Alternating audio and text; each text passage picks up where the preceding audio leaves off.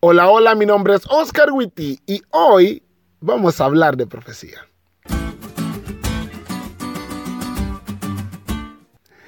Planear. Planear.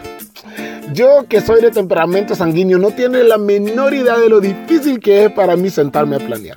Amo que las cosas estén bien hechas y eso implica una planeación, pero pues sí es difícil.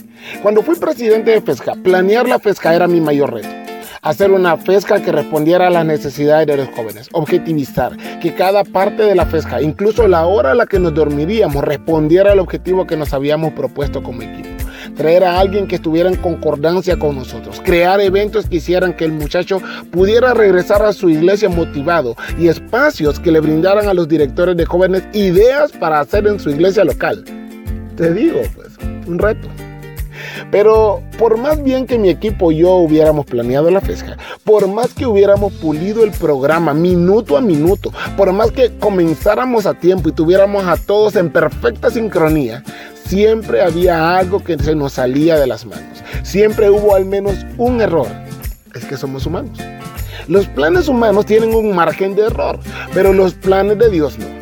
Hoy y mañana vamos a estudiar juntos uno de los planes de Dios más increíbles que hay en la Biblia.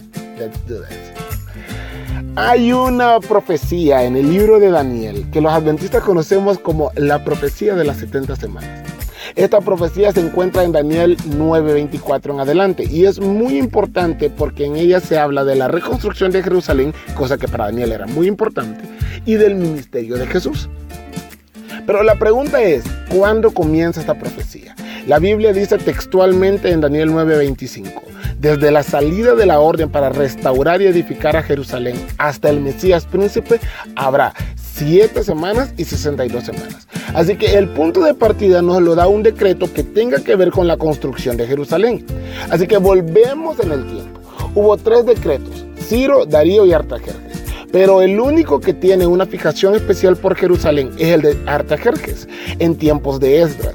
Ese le da la oportunidad a Esdras de hacer un sistema judicial y a la vista de lo que podemos leer en Nehemías, construir la muralla de la ciudad, aunque esta no fue terminada en tiempos de Esdras.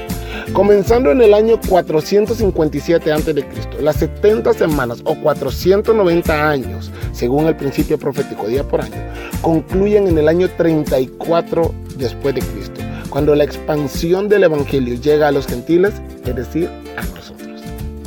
Un plazo trazado más de 600 años atrás, con personas y eventos puestos en su lugar, solo para que los no judíos gozáramos de la salvación. ¿Hay acaso un plan aún más increíble que este?